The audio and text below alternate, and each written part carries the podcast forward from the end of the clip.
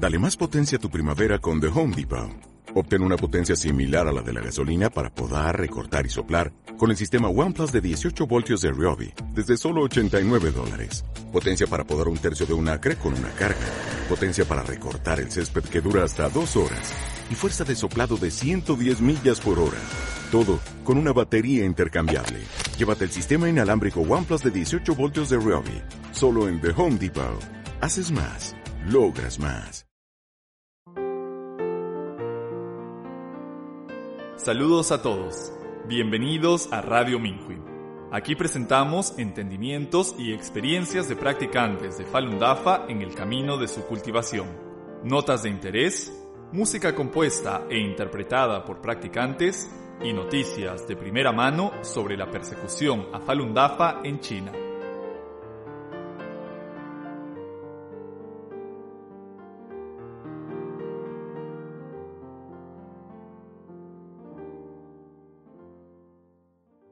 En esta edición les presentamos una experiencia de cultivación titulada Descubriendo los pensamientos y modos modernos en mí, escrita el 11 de diciembre de 2022 por una practicante de Falun Dafa en China.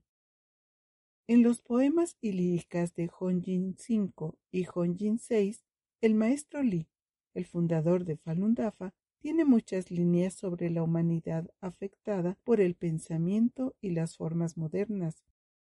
Mientras memorizaba los poemas llegué a una comprensión más profunda de lo que el maestro escribió sobre el daño del ateísmo y la evolución, pero no tenía muy claro aún qué era exactamente el pensamiento y las formas modernas. Solía pensar que eran algo común entre los no practicantes, y que siendo una practicante veterana probablemente ya no tendría comportamientos tan modernos, pero un incidente hace unos días cambió mi forma de pensar. Mientras pasaba por una nueva farmacia, recibí un folleto sobre la promoción para su gran inauguración. Sucedió que mi esposo necesitaba algo de insulina, así que entré a ver lo que tenían. El gerente me dijo que tenían insulina en sesenta y cinco yuanes cada inyección. El precio ya era veinticinco yuanes menor de lo que solíamos pagar, pero aún así traté de negociar con él. ¿Puedes darme un precio aún más bajo? Me preguntó cuántas inyecciones pensaba comprar y le dije que serían diez. Me prometió darme un precio aún mejor si hacía la compra ese día. Estuve de acuerdo y le dije que regresaría después de ir a casa por mi tarjeta de seguro médico. Se lo conté a mi marido y me dijo que parecía un buen negocio. Me acompañó esta vez porque teníamos planes de visitar a su hermana y más tarde cenar juntos. Le dije que deberíamos comparar el precio al menos en otra farmacia. Había una cadena de farmacias cerca de nuestra casa. Entré y pregunté por el precio de la insulina el vendedor dijo que costaba setenta yuanes cada una. ¿Tienes algún descuento si quiero diez? le pregunté. Si llevas diez, puedo vendértelas en sesenta y ocho yuanes.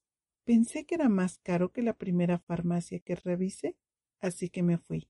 El vendedor salió detrás de mí y me preguntó ¿Cuánto estás dispuesta a pagar? La nueva farmacia al final de la calle cobra sesenta yuanes le dije asumiendo que sería el precio que obtendría. Está bien, te la puedo vender a ese precio. No esperaba que él aceptara tan fácilmente, pero aún así le dije déjame pensarlo. Luego fui a la nueva farmacia con mi esposo.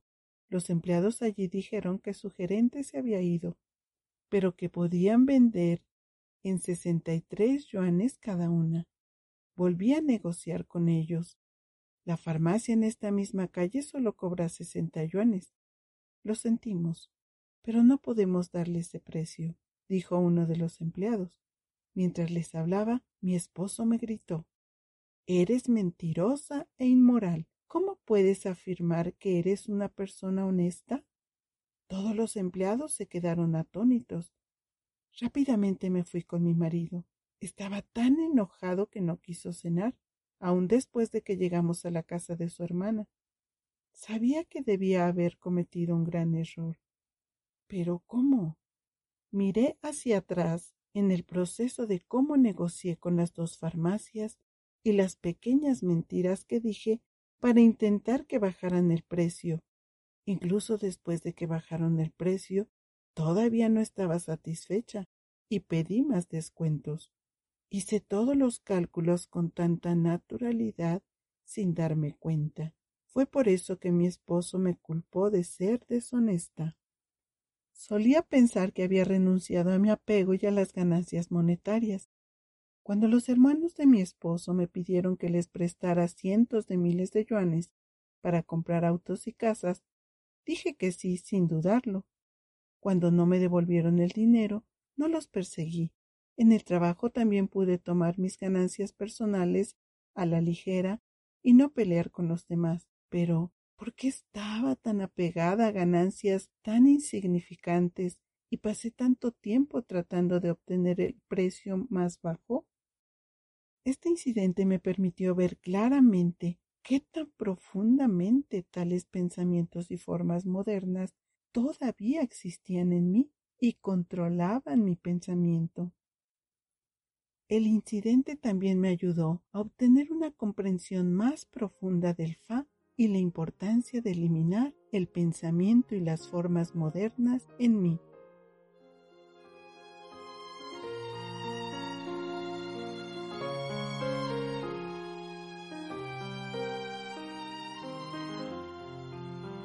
Gracias por escuchar Radio Minhui. Para más información, incluyendo noticias sobre la persecución a practicantes inocentes de Falun Dafa en China y experiencias de cultivación de practicantes de todo el mundo, visite nuestra página web es.minhui.org.